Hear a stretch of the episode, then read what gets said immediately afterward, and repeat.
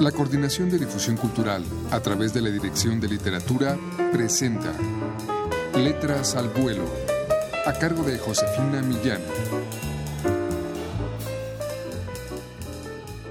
Sentenciada en causa y veredicto del Santo Oficio por yerbatera, curandera y bruja, la mulata Pascuala fue enviada a la cárcel del Castillo de la Barra en Maracaibo a trabajar encadenada para evitar su inminente fuga.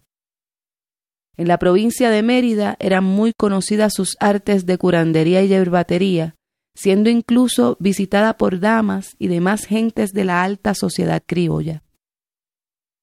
La querella contra la mulata Pascuala fue presentada por don Manuel Pérez y Piñón, haciéndose acompañar por su hijo de igual nombre y por su confesor el padre Ramón Olla y Ramírez, jesuita.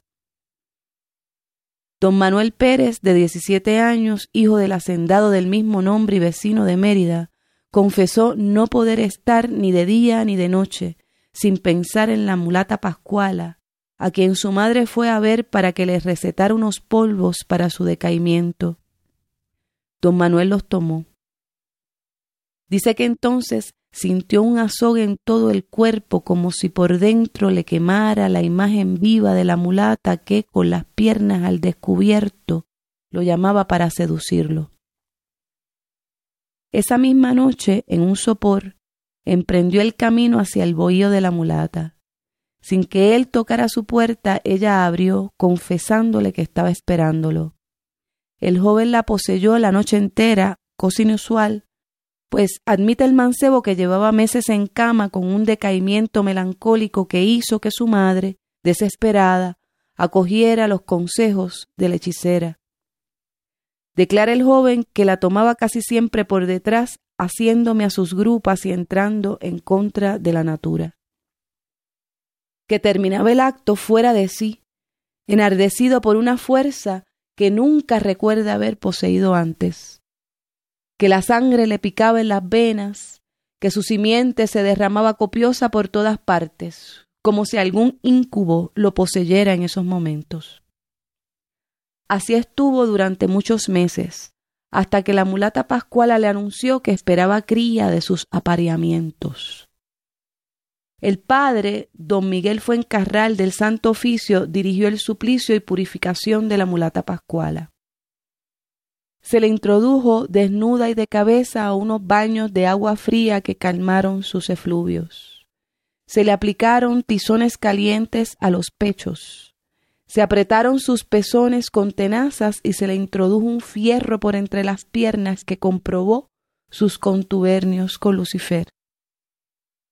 Aunque no presentaba signos de preñez ni de parición, de sus senos manaba una leche muy dulce, como pudieron comprobar los testigos miembros del Santo Oficio. También de entre sus piernas salió una fragancia que hizo a más de uno desvariar y abandonar la celda de los oficios para recuperarse. Declaran algunos que sólo se recobraron flagelándose las carnes. La mulata Pascuala confesó después de varias horas de suplicio.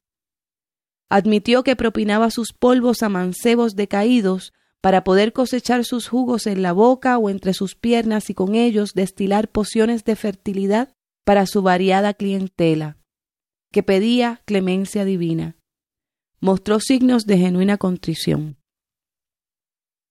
Por sus artes de yerbería y los eflugios embrujadores de su cuerpo, el Santo Oficio aconseja precaución en el trato diario con la mulata pascuala. Los oficiales del castillo de Barra quedan advertidos de guardar precavida distancia.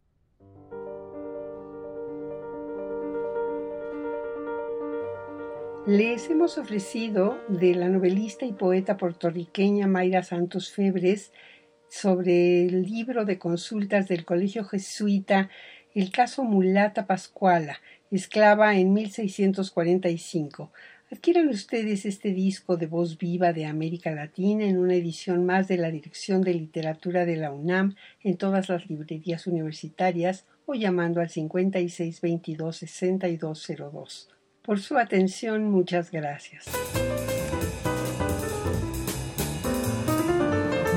La Coordinación de Difusión Cultural a través de la Dirección de Literatura presentó Letras al Vuelo, a cargo de Josefina Millán.